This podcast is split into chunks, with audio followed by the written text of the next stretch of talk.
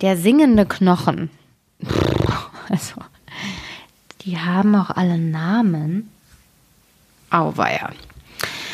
Einmal litt ein Land sehr unter einem Wildschwein, das den Bauern die Äcker umwühlte, das Vieh tötete und den Menschen mit seinem Hauern den Leib aufriss. Der König versprach jedem, der das Land von dieser Plage befreien würde, eine große Belohnung.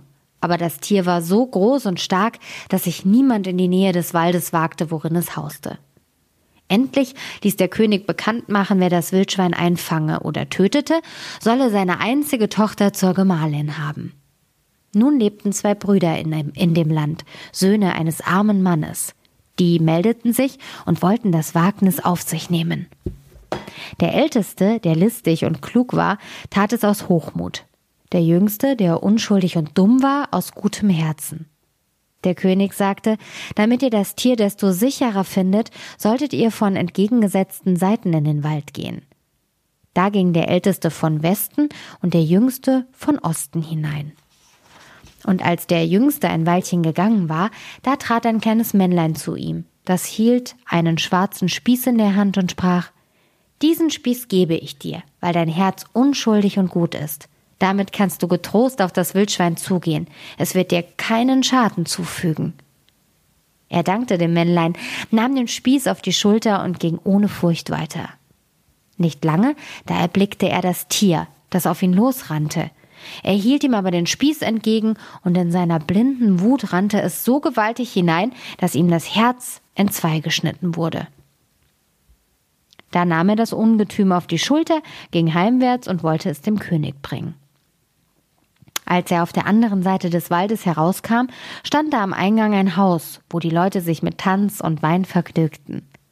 Sein ältester Bruder war da eingetreten und hatte gedacht, das Schwein liefe ihm doch nicht fort. Erst wollte er sich einen rechten Mut antränken. Als er nun den Jüngsten erblickte, der mit seiner Beute beladen aus dem Wald kam, ließ ihm sein neidisches und boshaftes Herz keine Ruhe.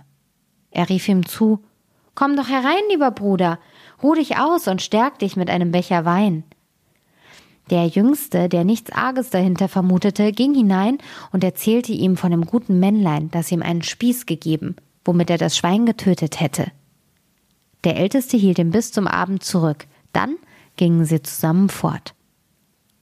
Als sie aber in der Dunkelheit zu der Brücke über einen Bach kamen, ließ der Älteste den Jüngsten vorangehen, und als er mitten über dem Wasser war, gab er ihm von hinten einen Schlag, dass er tot hinabstürzte.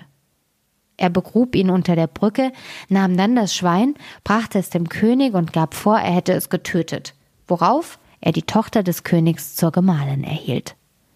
Als der jüngste Bruder nicht wiederkam, sagte er, das Schwein wird ihm den Leib aufgerissen haben. Und das glaubten alle. Weil aber vor Gott nichts verborgen bleibt, sollte auch diese schwarze Tat ans Licht kommen. Nach langen Jahren trieb ein Hirt einmal seine Herde über die Brücke und sah unten im Sand ein schneeweißes Knöchlein liegen und dachte, es gebe ein gutes Mundstück.